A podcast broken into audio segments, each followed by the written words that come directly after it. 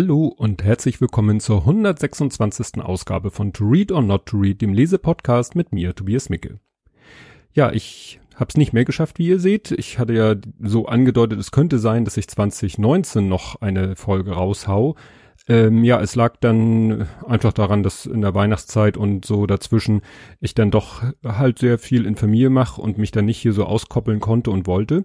Die gute Nachricht ist, äh, dass ich aber sozusagen den Segen bekommen habe, von, äh, ich sag mal, dritter Seite diesen Podcast überhaupt zu veröffentlichen. Dazu gleich mehr. Ja, ich habe ähm, auch noch kein neues Buch angefangen, denn das Buch, was ich heute vorstelle, hatte ich, wie gesagt, schon letztes Jahr so um Weihnachten rum durch. Ähm, ich habe dann abends nicht gelesen, sondern Podcast gehört, weil ich eben auch in dieser Zeit zwischen den Jahren nicht dazu gekommen bin, Podcast tagsüber zu hören, weil kein Arbeitsweg, keine Arbeitszeit, wo ich ja in einem gewissen Rahmen auch Podcast hören kann bei bestimmten Tätigkeiten. Ähm, ja, und da habe ich dann die abends äh, Vorschlafzeit benutzt, um Podcast zu hören. Aber ich fange jetzt, glaube ich, spätestens am Dienstag fange ich wieder an mit dem nächsten Buch. Ähm, ja, sehr erfreulich. Ähm, ich meine, ich habe das hier auch erwähnt. Im Blathering habe ich es erwähnt, ähm, dass ich äh, so als dann die Arbeitszeit erstmal vorbei war und der Urlaub begann und ja, dass dann der Tinnitus äh, bei mir mal wieder einsetzte, aber das ist erfreulicherweise dann auch relativ schnell wieder vorbeigegangen. Weihnachten noch mal ganz schlimm gewesen, aber danach klang das so langsam aus, was ja sehr passend ist beim Tinnitus. Ja, aber das war genug Rückblick. Kommen wir nun zum Buch. Das Buch hat den Titel Der Sturm des Jahrhunderts. Auf Englisch heißt es Storm of the Century. Kein Untertitel. Und es ist erschienen äh, 1999, also mittlerweile schon vor über 20 Jahren. Und zwar, das ist schon mal die große Besonderheit, es ist ein Drehbuch. Ja, es ist von vornherein als Drehbuch für eine Miniserie geschrieben worden. Ähm, ja, ist äh, so in dieser Form auch erschienen, in gedruckter Form äh, in den USA und in Deutschland. Der Film ist dann 1999 in Amerika erschienen, oder nicht der Film, die Miniserie. Und äh, ins, äh, im Jahr 2000 äh, dann auch in Deutschland erschienen, allerdings auf Premiere das kennt man heute unter dem Namen Sky, also im Pay-TV. Gibt's aber jedenfalls in englischer Sprache, kann man den auf YouTube finden. Der Autor ist Stephen King, also, ne, sag ich mal, braucht man nicht mehr viel zu sagen. Ähm, der, was ich ja immer noch mal versuche rauszufinden, was über den Übersetzer und, aber da habe ich nur rausgefunden, ja, der Name steht natürlich im Buch, Peter Robert. Das Einzige, was ich gefunden habe, das verlinke ich auch, ist ein Taz-Artikel, wo er mal zu Wort kommt. Er war zu der Zeit, das ist er jetzt nicht mehr, Vorstand vom VDÜ, dem Verband deutschsprachiger Übersetzer literarischer und wissenschaftlicher Werke. Kurze Abkürzung, langer Name. Ähm, ja, und da geht es auch darum, glaube ich, wenn ich das richtig erinnere, die Recherche schon, ist schon eine Weile her, ähm, ja, was für ein sag ich mal, niedrigen Stellenwert Übersetzer haben. Ne? Habe ich auch schon öfter erwähnt, dass Übersetzer das gleiche Dasein fristen wie Synchronsprecher. Ja, man kennt die Stars, deren Werke sie äh, uns verständlich machen, sei es nun durch Übersetzen oder eben durch Synchronisieren. Ja, aber man weiß relativ wenig über sie. Und über diesen Peter Robert habe ich halt so gut wie überhaupt nichts gefunden. Ja, erschienen ist das Buch im Heine Verlag, gehört wie fast jeder Verlag heutzutage zur Random House Gruppe. Und nun kommen wir zu dem entscheidenden Punkt, nämlich der Weg zum Buch. Wie bin ich zu diesem Buch gekommen? Und zwar, es wurde mir in Anführungszeichen aufgezwungen. Und zwar, es gibt den KBDG, den König, Bube, Dame, Gast Podcast, der sich selber nennt der Stephen King Reread Podcast. Das heißt, die Macher von diesem Podcast, das sind die Dela, der Florian, der Mist. Jetzt habe ich seinen Namen vergessen also drei Festbesetzungen. Ach, ich klicke hier jetzt einfach mal. Wir machen jetzt hier Live-Recherche, während ich podcaste. Ähm, äh, und immer ein Gast, deswegen König, Bube, Dame, Gast. Die machen einen Reread-Podcast, das heißt, die lesen zum Teil zum wiederholten Male, für einige auch zum ersten Mal, lesen die äh, Stephen King-Bücher und zwar in der chronologischen Reihenfolge. So, jetzt habe ich die Seite Jonas. Ich wusste irgendwas mit J. Jonas ist, wie gesagt, fester Bestandteil der Crew. Flo und Dela und dann eben halt immer ein Gast. Und dieser Podcast, der also Stephen King Bücher liest und dann darüber podcastet, der hat mich gefragt, ob ich nicht Lust hätte, mal Gast zu sein. Und zwar genau mit diesem Buch. Und äh, die Aufnahme wird voraussichtlich irgendwann in den im März, war mal so angedeutet, das kann sich aber auch verschieben, weil, ne, ihr wisst ja, Leben kommt einmal dazwischen. Aber irgendwann äh, werde ich da zu Gast sein und mit den anderen dreien über dieses Buch sprechen. Und ich habe es auch von ihnen äh, zugeschickt bekommen. Ähm, ja, und ich dachte mir, jetzt lies es mal lieber, wer weiß, was bei dir noch alles dazwischen kommt. So hast du das Buch schon mal gelesen, machst dir deine Notizen und dann kannst du es immer noch mal ähm, überfliegen, durchlesen oder was ich mir vorgenommen habe, diese, diese Serie gucken. Ähm, ja, und als ich das jetzt durchgelesen hatte, habe ich gefragt, ob ich denn, ob es denn okay wäre, wenn ich dann sozusagen meine eigene Folge in meinem eigenen Stil über dieses Buch mache, wobei sich das dann natürlich das ein oder andere sich vielleicht wiederholen wird. Aber ähm, ich habe das grüne Licht bekommen und ja, deswegen ähm, spreche ich jetzt über dieses Buch. Ähm, und das, ich höre diesen König Bube das, äh, König, Bube, Dame, Gast Podcast höre ich seit einiger Zeit und interessanterweise seit der Zeit, wo die bei den Büchern angekommen sind, die ich auch äh, mich äh, ja sehr stark, an die ich mich sehr stark erinnere, weil es gab so eine Phase. Ich habe mal die äh, Stephen King Bibliografie mir angeschaut, die findet man bei äh, King Wiki, im King Wiki, also dem einem Wiki nur über Stephen King. Und dann sehe ich so richtig an den Jahreszahlen, ja stimmt, das war so die Zeit, da gibt's so einen Blog, so ja, Ende der 90er und ja, bis in die 2000er. Also ich habe zum Beispiel die Frühwerke, muss ich gestehen, nie gelesen. So Carrie, Brennen muss Salem, Shining, nicht mal den Film gesehen. Äh, The Stand glaube ich auch nicht. Feuerkind, Kuyo. Es geht bei mir eigentlich los mit Schwarz. Also ich habe die die Dark Tower äh, Reihe habe ich komplett gelesen. Ich weiß nicht, ob ich Schwarz schon damals gelesen habe, als es erschienen ist. Christine auch nicht. Friedhof der Kuscheltiere habe ich so halb gelesen, weil der wurde damals ähm, in der Zeitung, in dem Magazin Der Stern. Die haben zu der Zeit auch immer äh, Romane abgedruckt und da wurde der Roman abgedruckt. Ich und bei mir ging es so richtig los und das habe ich auch in Folge 35 erzählt mit dem Buch Der Talisman.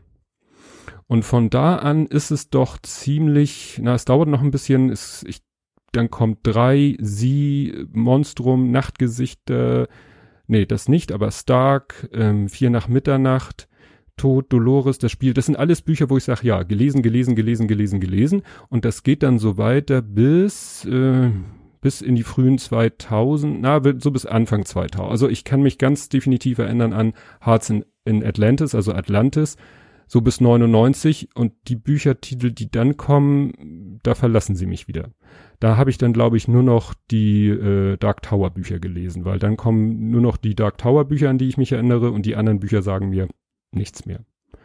So die ganz neuen sowieso nicht. Ne? Und deswegen äh, ist es gerade für mich besonders spannend, diesen Podcast zu hören, weil es wirklich um die Bücher geht, die mich durch so eine bestimmte Phase meines Lebens, ähm, eine sehr spannende Phase, begleitet haben. Ich sag mal eben so von den frühen 90ern ähm, ja, bis 2000. Also eigentlich durch, durch die 90er Jahre hat mich Stephen King sehr intensiv begleitet. Gut, das war jetzt ziemlich lang, aber das war mir wichtig. Gut, kommen wir jetzt mal zum Buch. Ähm, das Buch fängt an mit einem ziemlich ausführlichen Vorwort von Stephen King selbst und das machte, stimmte mich gleich sehr nostalgisch, weil es halt so in dem Stil geschrieben ist, den ich so als typischen King-Stil in Erinnerung habe. Ne? Ist ja auch, das Buch ist ja auch aus der Zeit. Also es geht darum, dass eine Inselgemeinde sich auf einen Sturm vorbereitet. Äh, ne, die Wettervorhersage sagt, es wird ganz heftiger Sturm. Die Inselbewohner sagen, ja, wir sind darauf vorbereitet. Wir werden von der Außenwelt abgeschnitten sein, sowohl ähm, ja logistisch, technisch, äh, auch äh, ja Nachrichten und und kon sonstige Kontaktmöglichkeiten. Alle bereiten sich darauf vor, ähm, ja, und dann taucht ein Fremder auf, wie so oft in Stephen King Büchern. Ein Fremder taucht auf und tötet eine Inselbewohnerin, so völlig unmotiviert. Und was auch interessant ist, finde ich, ähm, es passiert auch sofort etwas Übernatürliches. Also es ist nicht lange so, ja, ist es jetzt einfach ein Psychopath, den es auf die Insel verschlagen hat und der da jetzt äh, jemanden umbringt. Es passiert gleich etwas Übernatürliches, so dass man sofort weiß, woher der Wind weht. Ne? Passend. Ja, und es ist halt ein Drehbuch. Und das war am Anfang doch etwas äh, schwierig da reinzukommen, weil man ist es halt nicht gewohnt, ein Drehbuch zu lesen, was wirklich immer nur aus Anweisungen besteht, welche Szenerie ist zu sehen, was macht die Kamera, wer ist in der Szenerie, ähm, ja, und dann eben wirklich immer nur Name der Figur und dann der Text, der ja dann auch, das ist ja alles layout-technisch gelöst, nicht mit Anführungszeichen oder so. Also steht immer in Großbuchstaben zentriert der Name der Figur, des Darstellers oder der Darstellerin und dann kommt halt das, was er sagt oder sie sagt. Und dann wieder der Name, wenn der nächste, die nächste was sagt, wieder der Name und wieder der Text. Aber da kommt man mit der Zeit doch ganz gut rein. Und ähm, da hatte natürlich Stephen King ähm, nicht so viel Möglichkeiten, ähm, ja, seinen eigenen Stil so reinzubringen. Klar, in der Art, wie die Leute reden, aber das sollte ja natürlich wirken. Aber ich habe hier mal zwei Stellen gleich rausgesucht, wo er es dann geschafft hat, in seinen Anweisungen so sein, ja, so seinen Stil reinzubringen. Und zwar lese ich mal vor. Ähm, also ich lese hier mal vor, 95, das ist also die 95. Einstellung, innen, Doppelpunkt, die Diele der Andersons mit Molly und Ralphie, also Molly ist die Mutter von Ralphie. Und äh, es sind auch noch andere Personen anwesend.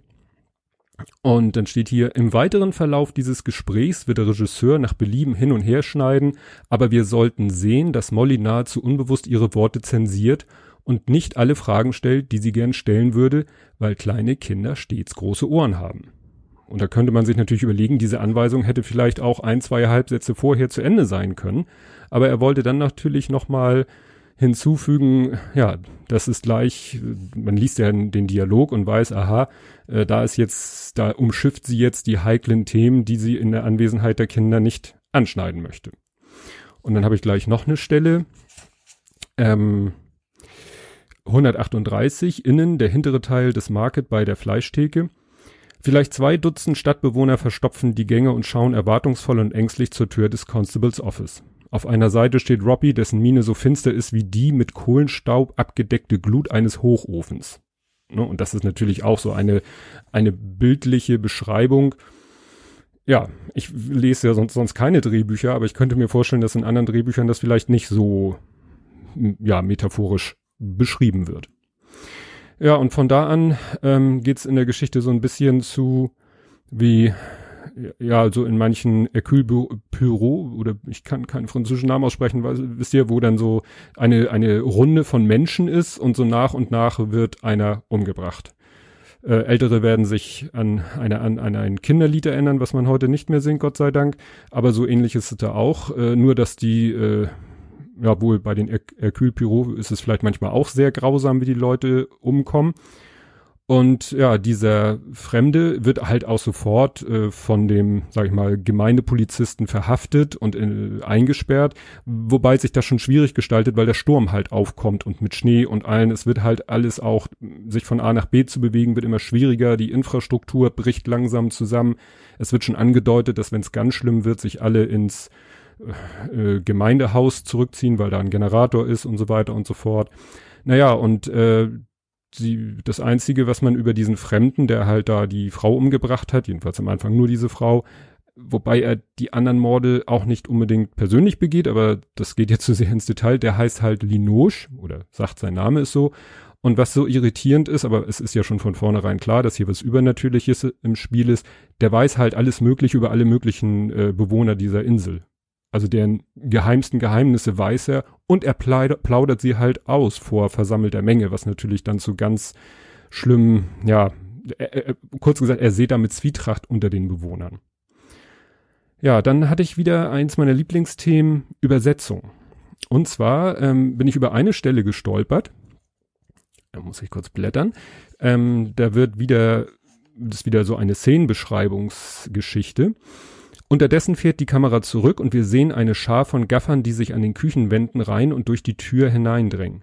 Neben Sunny, einem Ekel Alfred Verschnitt mit dicken Bauch und griesgrämigen Naturell, steht sein Freund Upton Bell. Und da war ich so, Ekel Alfred. Also der Übersetzer benutzt hier so zur da, also irgendwas hat Stephen King im Original geschrieben, um diese Figur irgendwie auch optisch und in ihrem Erscheinungsbild und in seiner Art zu beschreiben. Und im Deutschen benutzt der Übersetzer dafür Ekel Alfred. Und dann habe ich mal ein bisschen geforscht und man findet das Drehbuch natürlich nicht vollständig, wie das so ist, bei Google Books. Und genau die Stelle habe ich bei Google Books gefunden. Und da ist die Rede von Archie Bunker. Und dann habe ich danach gegoogelt und Archie Bunker ist aus einer Serie, die heißt All the Family All the Family ist eine Serie, die quasi das Vorbild ist von der Serie, äh, ja, in, jetzt fällt mir die nur ein, dass da, wo Ekel Alfred mitspielt. Und dieser Archie Bunker ist halt genau die Figur in All in the Family wie Ekel Alfred. Das heißt, der Übersetzer hat einfach geguckt, im Original Archie Bunker, war überhaupt kein Problem, da selber die, äh, die deutsche Analogie zu finden. Ja, und wo wir gerade bei Namen sind, als, ähm, also ich bin mir nicht 100% sicher, ob ich das Buch schon gelesen habe. Ich meine ja. Und als ich gelesen habe, dass der Name von dem, der da auf der Insel auftaucht, Linoche ist, wusste ich irgendwie sofort, das spoiler ich jetzt mal, dass es ein Anagramm ist zu Legion. Und mir fiel auch sofort ein, dass äh, zu Legion immer dieser, äh, dieser Ausdruck passt, denn wir sind viele. Und äh, das kam auch gerade, ich habe mit dem Kleinen letztens gerade ein We-Watch gemacht. Zum zweiten Mal haben wir den Film Ghost Rider geguckt, der nun kein großer, kein großes Filmkunstwerk ist, aber der Kleine findet den irgendwie toll, weil er findet ja so diese, gerade so Bösewichtfiguren toll. Ähm, da sagt das auch ein, ja, ein Dämon, ein gefallener Engel, irgendwas Böses sagt das auch, Legion, denn wir sind viele. Und das kommt aus der Bibel tatsächlich, äh, für die, die sich da auskennen, Markus Kapitel 5, Vers 9. Ähm, da begegnet Jesus einem Menschen, der von einem Dämon besessen ist und dann unterhält er sich mit dem Dämon in diesem Menschen und der sagt von sich selber auch, unser Name ist Legion, denn wir sind viele. Fand ich ganz äh, ja interessant. Das erinnert nämlich mit diesem mit diesem Anagramm. Das erinnert mich wieder und jetzt kommen wir ganz weit weg an Tim Thaler, der Junge, der sein Lachen Dings da Bums da verfilmt mit Tommy Orner als Tim Thaler und Horst Frank als Le Fouillette. Le Fouillette, Le Fouel. Das ist nämlich ein Anagramm von Teufel. Ne? Da hatte der Autor auch so eine ähnliche Idee. Naja, die Situation eskaliert, der Sturm wird immer schlimmer, die Menschen geraten immer mehr in Panik, weil ne, der einer nach dem anderen kommt da irgendwie auf grausame Art ums Leben. Der Linoche erzählt die äh, tiefsten Geheimnisse der Menschen, posaut er da in die Weltgeschichte.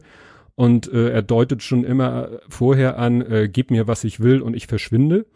Und äh, irgendwann sagt er dann, was er will, nämlich er will eines der Kinder, weil die, das sind auch ein ganz geschickter Kniff, finde ich, die, es geht um Kleinkinder, also ich sag mal so, so Kindergartenkinder, weil die älteren Kinder sind alle auf dem Festland, weil sie da zur Schule gehen und dann wegen des Sturms da geblieben sind. So, und deswegen sind nur Kleinkinder auf der Insel und irgendeins, behauptet er, will er davon haben. Man hat dann aber schon das Gefühl, dass er sich ein Kind ausgeguckt hat. Es sieht zwar dann am Ende so aus, als wenn der Zufall entscheidet, aber jemand, der so, äh, so eine Macht hat wie dieser Linoche, da sagt man, na ja, der kann auch den Zufall beeinflussen. Ja, eine Sache wollte ich noch vorlesen, weil ich die sehr äh, lust, was heißt lustig fand, interessant fand. Es geht dann, es wird dann nochmal biblisch.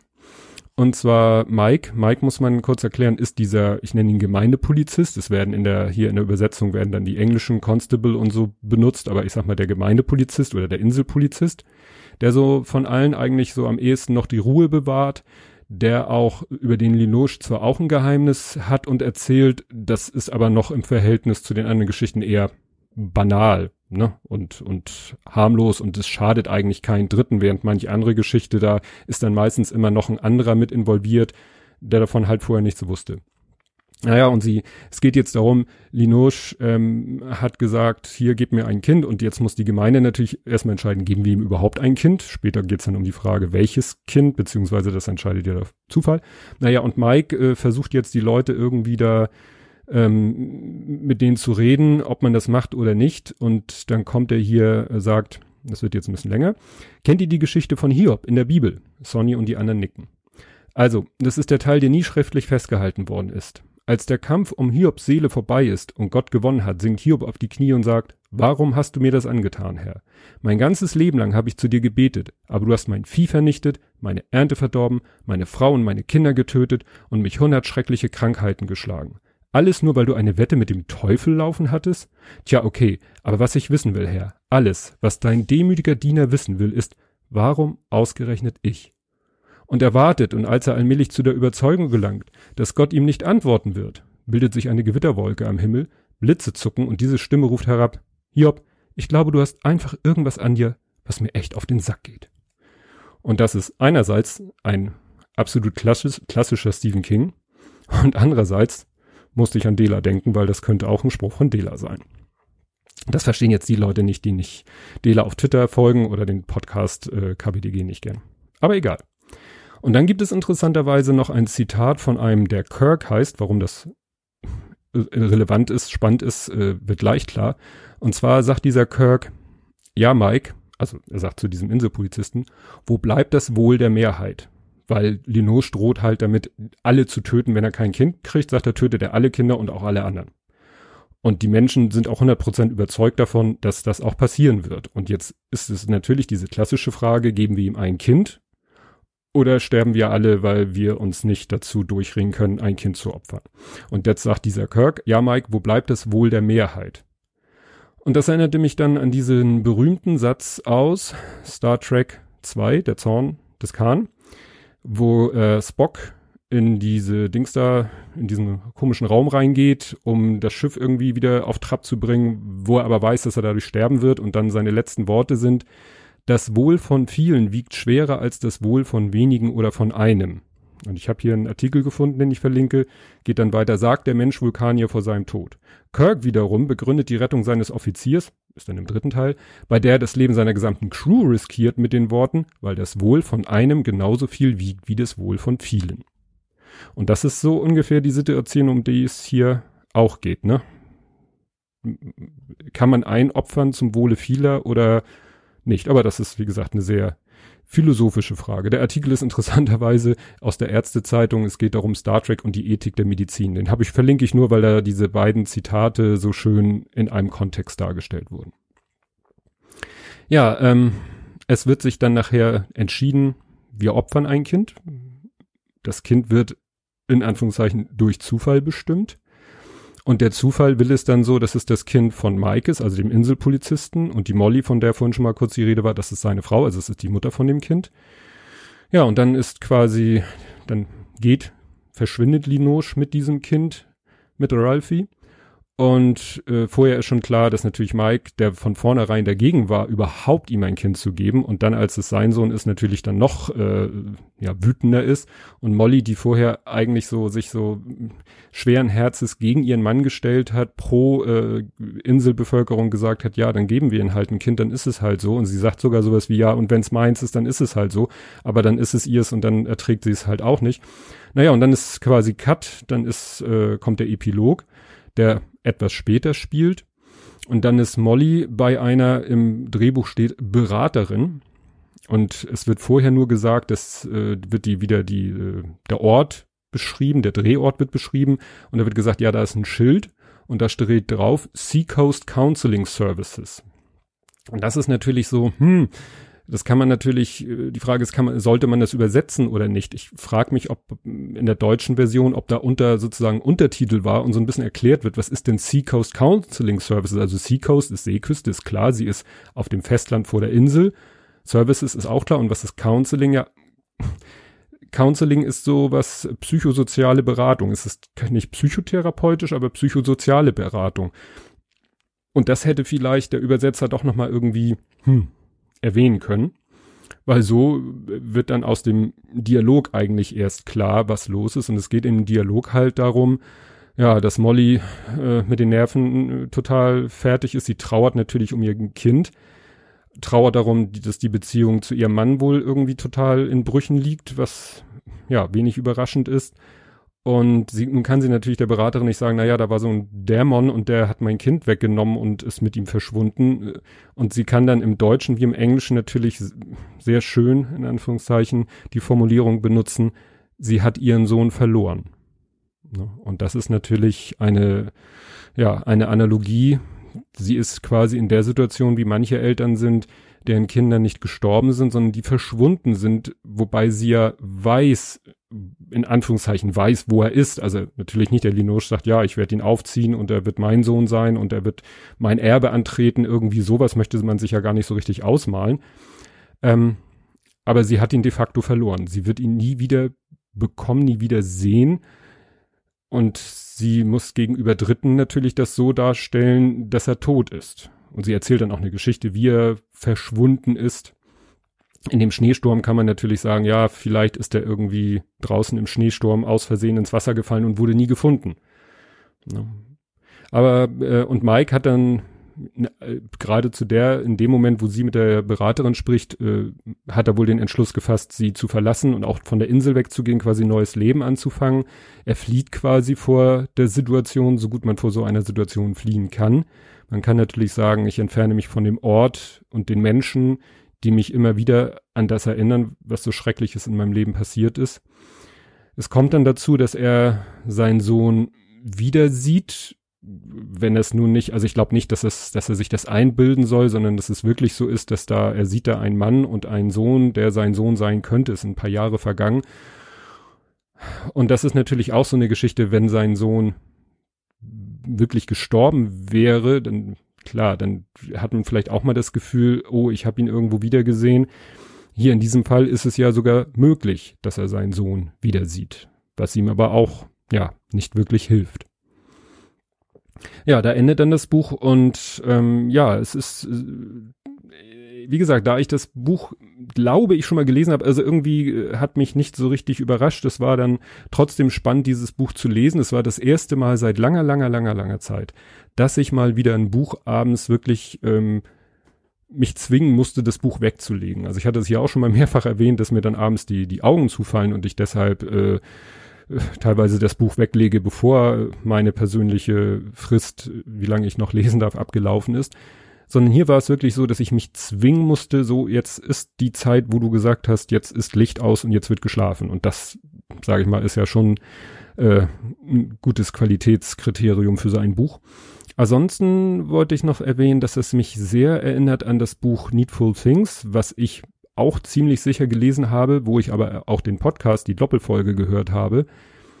Und es ist doch irgendwie eine ähnliche Situation. Beim King Wiki steht, dass das auch gilt für, also dass jedenfalls die Tatsache, dass es in so einer kleinen Gemeinde spielt, auch äh, bei Brennen muss Salem äh, zutrifft. Da bin ich mir ziemlich sicher, dass ich das nicht gelesen habe. Ähm, so der kleine Unterschied ist gerade zu Needful Things. Bei Needful Things sind sie ja in einer Stadt, aber sozusagen auf dem Lande und da gibt's natürlich noch Kontakt zur Außenwelt. Also man kann telefonieren mit Außenwelt, es kommen Leute, man kann wegfahren. Hier ist es natürlich durch diesen Sturm so, dass wirklich die Insel komplett von in so einer Blase ist, gefangen ist und auch keine Kontaktmöglichkeit nach außen besteht, was dem Ganzen natürlich noch eine größere Dramatik bietet. Aber es, sonst sehe ich da wirklich so Analogien auch, dass der ja, bei Needful Things kommt halt auch, es kommt ein Fremder in diese kleine Gemeinde und fängt an, da Unfrieden zu stiften, weiß auch alles Mögliche über die Bewohner, sonst könnte er diesen Unfrieden nicht stiften und so ähnlich ist es hier in diesem Buch halt auch. Mal schauen, wenn ich mal meinen ganzen Backlog durchgelesen habe, vielleicht fange ich dann mal an, die noch sowas wie Brennen muss Salem zu lesen, also meine Lücken in der Bibliografie aufzufüllen. Aber das wird wohl noch eine ganze Weile dauern. Und das soll's zu diesem Buch gewesen sein. Ja, bleibt noch der Ausblick. Ich habe jetzt äh, doch, meine Frau und ich, wir haben uns beide nicht dran gehalten, das habe ich glaube ich schon erwähnt, haben uns gegenseitig Bücher geschenkt und das Buch, was sie mir geschenkt hat, das werde ich jetzt als nächstes lesen. Es ist nur ein dünnes Buch, ich meine, dass es nicht so lange dauern wird. Und dann habe ich komme ich immer noch nicht dazu, mein Backlog aufzuholen, weil ich ein Buch geschenkt bekommen habe von äh, zwei Podcastern, beziehungsweise einem Podcaster, einer Podcasterin, als Dankeschön, weil ich denen ein Logo designt habe. Da habe ich nun gar nicht mit gerechnet. Da war ich völlig perplex, dass plötzlich meine Kollegin mir die, die Lieferung auf den Tisch legte und ich das Paket aufmachte und ich so, oh, das Buch, das hatte ich doch auf meiner Wishlist. Ja, hatte. Plus Quamperfekt. Vielen Dank nochmal dafür, falls ihr das hört. Ja, und äh, ich mache jetzt aber keine, kann ich ja nicht konkrete Aussage machen, wenn die nächste Folge kommt. Ihr werdet es einfach gewahr und bis dahin, tschüss.